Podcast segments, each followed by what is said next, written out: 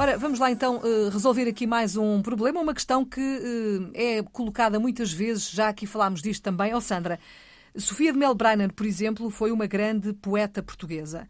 Não deveríamos dizer poetisa? Sem dúvida, Filomena. Mas cada vez mais se ouve poeta, não é? É, cada vez mais se ouve poeta e daí esta questão de ter surgido, mas de facto recomenda-se a forma correta é efetivamente hum, poetisa. Ora, Filomena, regra geral, os nomes masculinos terminados em O formam o seu feminino, substituindo essa vogal por A. Filomena, esta é a regra geral.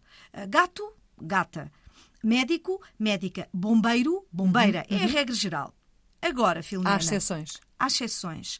Há certos nomes masculinos terminados em A que formam o feminino por meio de um sufixo, por exemplo, isa, diácono, diaconisa, papa, papisa, profeta, profetiza. Por acaso, diácono não termina em A, mas é a exceção. Agora, papa termina em A, masculino. Uhum.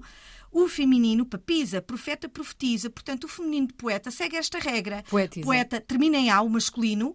O feminino um, usa o sufixo isa, poetisa. Pronto, está explicado para que não haja dúvidas, é poetisa. Obrigada, Sandra. O Na Ponta da Língua está aqui exatamente a esta hora, todos os dias na Antena 1, de segunda a sexta, para esclarecer as suas dúvidas. Se nos quiser enviar a sua dúvida, a melhor forma de o fazer é utilizar o nosso número de WhatsApp, é o 91 21 20501 e depois fica disponível também para ouvir quando quiser na RTP Play.